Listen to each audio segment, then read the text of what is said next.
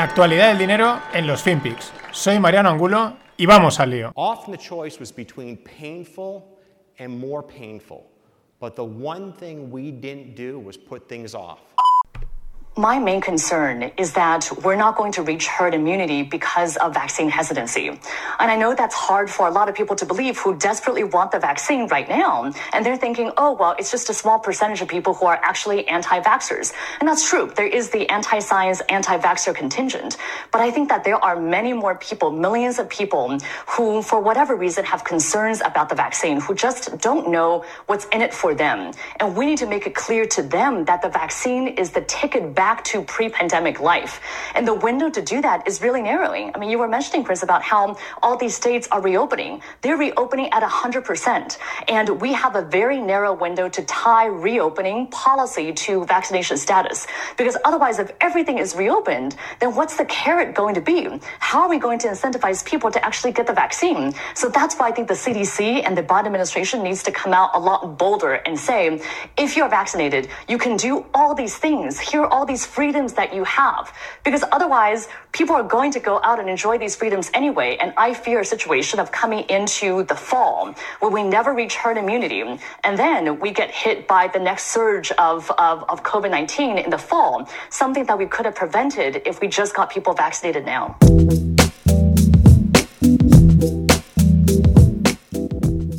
¿Qué tal, no financieros? Esta que veíamos era la doctora Leanne Wen, una doctora americana, eh, entrevistada en una televisión americana a nivel nacional. Y bueno, pues cuenta ahí que, bueno, que hay que incentivar a la gente a que se, a que se vacune, porque si no, y se empiezan a abrir toda la economía, la gente dirá, bueno, pues si esto ya marcha, ¿para qué me voy a vacunar? ¿no? Y un poco el, el toque también de que es la, el ticket, ¿no? Es el, puntito para poder volver a la vida normal, aunque al mismo tiempo bueno, pues la, disparidad de, información que hay siempre. Luego también dice eso, que si no se hace en, otoño volvería a haber otra ola, etcétera. En fin, seguimos con las. una de cal y una de arena, ¿no? Al mismo tiempo veía un, un vídeo de Israel donde han hecho ya la vacunación masiva y la peña ya estaba a tope haciendo marcha normal. Pero también se ven en otros sitios de Estados Unidos donde también están haciendo marcha normal y tampoco parece que la cosa vaya a peor. Pero al mismo tiempo, lo que os comentaba ayer de Alemania que dicen que están entrando en la tercera ola, Italia eh, en confinamiento estricto y luego aparte pues dicen que la, variante inglesa o de Reino Unido, la B117, pues que sería la causante de esta tercera, cuarta ola o, enésima ola en la que estamos, mientras aquí pues no hay las vacunas. En fin, seguimos en la misma incertidumbre desde hace un año, un poquito menos de incertidumbre, porque evidentemente estamos mejor que hace un año, que estábamos totalmente encerrados y la incertidumbre era enorme, pero tampoco hay mucha más certidumbre, porque aquí estamos a la espera de a ver qué pasa, a ver qué se soluciona. Pero también es interesante el del vídeo lo que dice, eh, la, vacuna es el ticket para volver a la vida, a la vida prepandémica, ¿no? ¿Por qué? Porque esto es una cosa que se iba comentando, el sistema de crédito social, el pasaporte, la vacunación, etcétera que por un lado tiene sentido y puede parecer lógico, pero por otro lado también es un poco tenebroso y da miedo. El ejemplo es en China. En China, evidentemente, allí lo que diga el gobierno chino se hace. Allí ya van a poner el sistema de crédito social en pruebas, concretamente para acceder al metro de Beijing. Y la gente que tiene mejor puntuación social accede antes. Entonces, eh, una cosa es que me dejes ahora mismo, si estoy vacunado y tengo el stamp en mi pasaporte, volar a un país y pasar allí las vacaciones. De eso nos vamos a beneficiar probablemente los españoles con la venida de alemanes, ingleses, etcétera. Eso es una cosa temporalmente y otra cosa es que de normal ya, si eres buen ciudadano, pues tienes puntos y puedes hacer una serie de cosas y otras no tan entre comillas tontas, aunque claro, en grandes ciudades es vital como acceder primero al metro, ¿no? Un poco bastante terrorífico. El problema es que es de estas cosas que sabemos que va a acabar imponiéndose. Porque, porque sí, porque además incluso a mucha gente de la población le gusta que le controlen. Sí, sí, hay mucha gente a la que le gusta. Y bueno, un hilo súper interesante que encontré en Twitter y os lo dejo ahí, además con un, pues con un post ¿no? más redactado, sobre la movida de los medicamentos a nivel mundial y otra vez las cadenas de suministro y la excesiva dependencia de China. Según este hilo, el 90-95% de los medicamentos con prescripción provienen de China.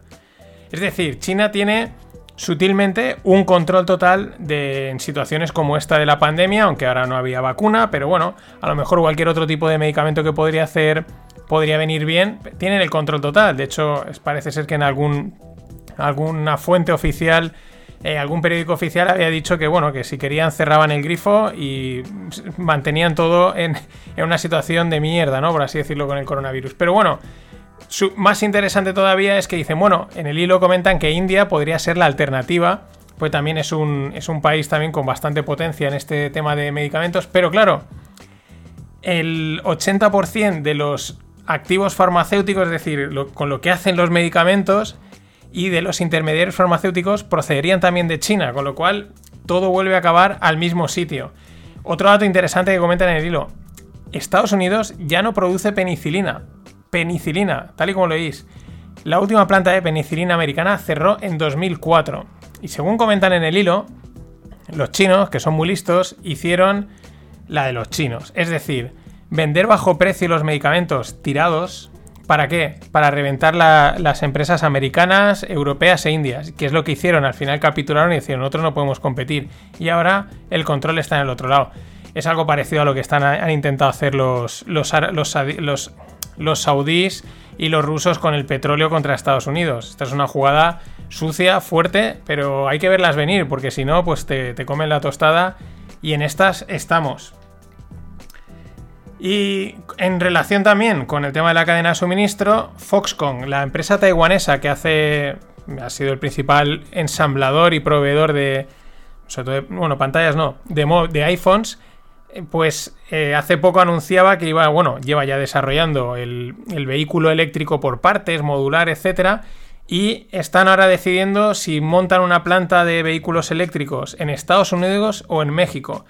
Por varias razones. Primera, para evitar esta dependencia eh, de la cadena logística global, ¿no? Para poder diversificar. Segunda, es un movimiento, esto me parece muy interesante, es un movimiento estratégico para cortar la dependencia que tienen del mercado de móviles que consideran que está en ralentización. Esto es un dato interesante, ¿no?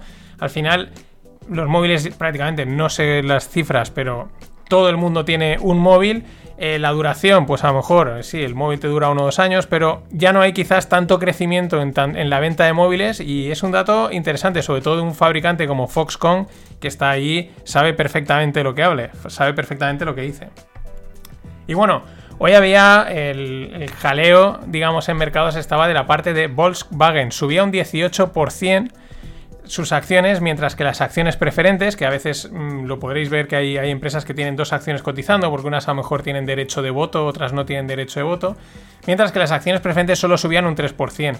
Aquí parece ser que la jugada estaba en que entraran los, los de Reddit, los, los, los Robin Hooders, ¿no? Los, los millennials o los que, como los queramos llamar, ¿no? Y entonces se lanzaban a comprar una y la otra no, en fin. Pero ¿por qué subía Volkswagen? No es un movimiento de estos de short squeeze ni gamma squeeze. Subía porque eh, el otro día fue el, Battery Day y aparte, y bueno, mencionaba una serie de cosas respecto a los coches eléctricos que ahora menciono y por otros rumores. Otro rumor, que, que podrían sacar la marca Porsche a bolsa. Al final lo ha desmentido el CEO pero aquí es interesante porque está la marca Porsche, que está dentro de Volkswagen, y luego está cotizando en el mercado Porsche SE. ¿Qué es Porsche SE? Es un holding de inversión en empresas automovilísticas. El, el holding Porsche SE es dueño del 31% de Volkswagen, pero a su, vez, a su vez Volkswagen dentro, en el grupo empresarial, tiene la marca Porsche, que no tiene, digamos, nada que ver con... O sea, son dos cosas distintas, ¿no? Pero bueno, estas son las curiosidades estas que hay que, pueden liar, ¿no? Es también normal que luego igual muchos de estos Robin Hooders accedan ahí a la bolsa. Voy a comprar acciones de Porsche y están comprando una cosa que invierten en automovilística, pero que no tiene nada que ver con Porsche. En fin, ¿cuál era el otro rumor? Bueno, en el Battery Day, eh, Volkswagen decía que van a full con el tema del coche eléctrico, planean construir 6 gigafactorías. Detalle, el término gigafactoría, que lo ha creado Tesla, pues ya se ha quedado como el estándar, el, nombre estándar en la industria, ¿no? Para las, fábricas de, baterías eléctricas, ¿no? Pues Volkswagen planea construir 6 gigafactorías de aquí al 2030 y que van a tope con la electrificación, que lo ven, pues bueno, que esto está dando un salto, además, lo llevo comentando en los últimos, en varios FinPix, diferentes marcas, pues los horizontes son los mismos, 2025, 2026, 2030. Y muy curioso es el artículo de Barrons, en el que eh, yo creo que juegan con un titular que es algo, un rumor que ya ha habido bastantes veces y se ha oído mucho, ¿no? Que Volkswagen compraría a Tesla, ¿no? Y lo digo porque justo el, titular en inglés es Volkswagen is coming after Tesla. Realmente luego lees el artículo Claro, el is coming after, pues suena a que va detrás de Tesla, ¿no? Como a comprarla. Pero luego lees el artículo y lo que dice es que en temas de coche eléctrico, Volkswagen, en cuanto a número de ventas, desarrollo y tal, va un pasito por detrás de Tesla, ¿no? Pero ahí han sabido jugar muy inteligentemente. Y siguiendo en Alemania, Adidas, que es alemana, fundada por Adi Dassler, pues llega a un acuerdo con Peloton. No está aún especificado mm, el qué, pero unen fuerzas, ¿no? Para unir la potencia de las dos marcas. La verdad es que me parece una combinación muy interesante. Peloton son las bicicletas estáticas estas en casa con pantalla, vamos, como algunos dicen, una bicicleta con un iPad, pero vamos, que han salido a bolsa, se venden a tope. Aquí en España tenemos la startup Volava, que es la réplica de Peloton, y una, una unión de fuerzas muy interesante, aunque aún no han concretado exactamente por dónde iban los tiros. Se intuye que irá por el tema de la, ropa y quizás algo de tecnología, que últimamente las marcas estilo Adidas y, Nike pues están ahí mezclando y haciendo yo creo cosas muy interesantes.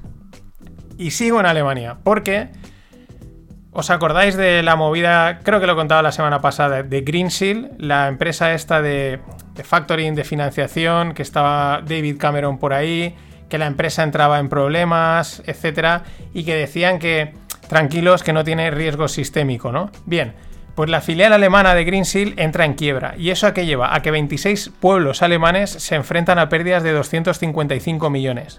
Tal cual. Pero que no hay riesgo sistémico. Esto, cuando tú lees un artículo y de repente ponen no hay riesgo sistémico, dices, aquí pasa algo. O cuando te dicen, no, esto, pero no os preocupéis, es cuando tienes que decir, por muy fidedigna que sea la fuente, dices, no, no lo tengo yo tan claro. Y me subo un poquito más al norte, a Finlandia. Nokia recortará 10.000 empleos en los próximos dos años. Reducen costes para compensar el aumento en inversión de I +D, sobre todo centrada en la parte 5G. Nokia es un no estaba muerto, ¿eh? No estaba muerto, no estaba muerto. Aparte que están sacando yo creo unos móviles muy interesantes para competir con los chinos desde el lado Android el tema este del 5G y de las telecomunicaciones parece que está bien posicionado y parece ser que aún, pues eso, aún puede, podría reviscolar difícilmente a los niveles a los que llegó a estar. Acordaros, Nokia era eh, como, como Apple ahora y había, hay titulares de, de, prensa, de, revistas que dicen quién, de, lo grande que era Nokia, ¿no? Era quién va a poder con Nokia. Pues esto también a veces hay que tenerlo en cuenta con los gigantes que hay hoy en día. Que muchos pensamos quién va a poder con cualquiera de los nombres que os venga a la cabeza. Por ejemplo, Google. ¿Por qué? Porque Google recorta comisiones en la tienda de apps. Eh, estaban cobrando un 30% y lo bajan al 15%, siguiendo el movimiento de Apple de hace un año. Bueno, hay quien se preguntaba si esto era. si les podía penalizar mucho en el negocio y tal. Yo creo que bueno, ganarán dinero seguro, porque Apple digo, Apple y Google ganan dinero por todos lados, pero no creo que sea la parte donde más daño les pueda hacer. Ellos realmente Google, el, tema de, la, publicidad, y como una vez comentaba, ¿no? Al final las páginas web son como real estate, como sitios inmobiliarios que alquilas tu espacio para poner publicidad. Pero bueno, un movimiento interesante, marcado por la competencia.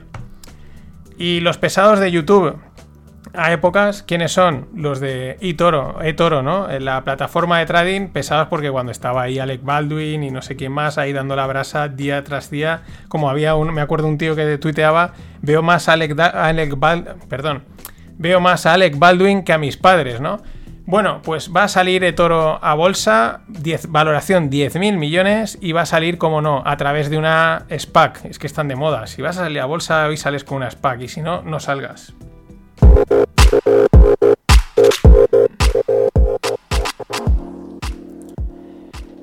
Y en el mundo startup, una, otra que ha salido a bolsa que se llama Coupang, es una empresa de e-commerce de allá del, sudeste asiático. SoftBank, ya sabéis, Masayoshi Son, invirtió en 2018 3 billions, es decir, 3.000 millones. Bien, pues ahora con esta salida a bolsa ha sacado 33 billions, ha multiplicado por 11. Más a ellos y son. Vaya crack. Pero también el crack Bill Ackman, un genio de las finanzas, uno de estos, de los, cuando se habla de los, los, aunque este es inglés, ¿no? Pero bueno, de los de Wall Street, los de los hedge funds, los malvados, este es uno de esos malvados, un gran especulador, un auténtico crack. Bueno, pues este también metió pasta en Coupang, ha ganado una, una, leña, pero lo curioso es que ha donado las acciones, o sea, la inversión que hizo las acciones las ha donado a un fondo de impacto social que tiene montado dentro de su empresa, el Pershing Square, pero es una donación pues, para fomentar los proyectos sociales que hagan, lo cual es bastante curioso, ¿no? Y habrá ganado una buena pasta en esta inversión, pero oye, tampoco tiene su lado bueno esta gente. Y siguiendo con el mundo tecnológico startup tupero, SumUp, igual os habréis visto, a mí me ha salido alguna vez la publicidad en las redes sociales, SumUp es una londinense, han cerrado una ronda de 750 millones. ¿Qué es SumUp? Pues más o menos yo me atrevería a decir que es como el Square eh, europeo. Es decir, Square en un principio ahora ya son pagos entre móviles y tal, pero Square en un principio sacó un aparatito para, pues para sustituir al datáfono, ¿no? De una manera además wire, eh, fácil, cómodo, bueno, mejorado, ¿no? Al datáfono actual. Pues bueno, los de SumUp habían hecho lo mismo aquí en Europa y la ronda nada más y nada menos es una 750 eh, millones. Tela marinera. Y el que lo ha petado ha sido Sahil, el creador de Gumroad. ¿Qué es Gumroad? Es un.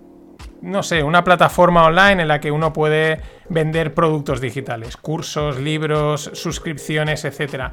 Bueno, lo está, Gumroad lo está petando bastante y ha sacado una ronda. Pero la ha sacado a través de la página web Republic, de tal manera que cualquier persona podía, porque ya han cerrado el plazo, invertir. ¿Desde cuándo? Desde 100 euros. Eh, tuvo tanto éxito que tuvieron que caparlo que máximo podías meter 1000 euros. ¿Cuál es el detalle? Por compararlo con las rondas normales de, empresas. Normalmente las startups hacen rondas eh, normalmente en torno entre ceden un 10, 15, 20%, 25%, depende, pero en esos términos, normalmente en torno al 15 al 20% es lo que una startup en cada ronda suele ceder. Bueno, este al hacerlo de esta forma social, abierta y aparte el tirón que el tío tiene y que la plataforma ya es muy conocida, pues optaba a captar un millón de dólares por un 1%. Eso es un chollazo, eso está de, categoría. Eh, valorando a la empresa 100 millones. Al final ha acabado captando 5 millones entre 7.000 inversores. Este tipo de formatos ya están, porque está CrowdCube por aquí por Europa, etc. Pero creo que van a ir cogiendo cada vez más y más y más eh, presencia, más popularidad y sobre todo pues cuando consigues como si eres un emprendedor, un creador de una empresa, diluirte, que se dice, pues tan solo ceder un 1 o un 2% de tu empresa. Eso es una auténtica maravilla. Y en el mundo blockchain, seguimos con los NFTs. Si hablábamos de Christie y Beeple, pues ahora aparece Sotheby's, que también va a hacer una subasta de un criptoartista llamado PAC, P-A-C-K, no, P-A-K. Mm, no sé más, cuando publiquen el, NFT y lo vendan, vamos a ver si supera Beeple o no, pues lo comentaremos. Pero esto está ahí. Y nuestros amigos de JP Morgan, claro, porque estos siempre están ahí. No, que si ahora Bitcoin sí, ahora no y tal. Esto es cuando entran es porque ellos ven negocio de su lado. JP Morgan estaría valorando montar un clearing house de cripto y Bitcoin. ¿Qué es un clearing house? Pues es lo que existe hoy en día en todos los mercados financieros. Es donde se garantizan muchas de las transacciones y se liquidan entre las diferentes partes, ¿no? Ellos dicen que es para dar salida a operaciones OTC, over the counter, son las que se hacen fuera de mercado y para dar liquidez. Lo curioso es que en teoría el mundo cripto y Bitcoin está montado para no necesitar estas cosas, pero esta gente se va a meter porque hay negocio y la gracia, el idealismo, la esencia que tenía todo esto pues va a acabar mm, diluido. Hasta mañana. Always look on the bright side of life. Always look on the light side of life.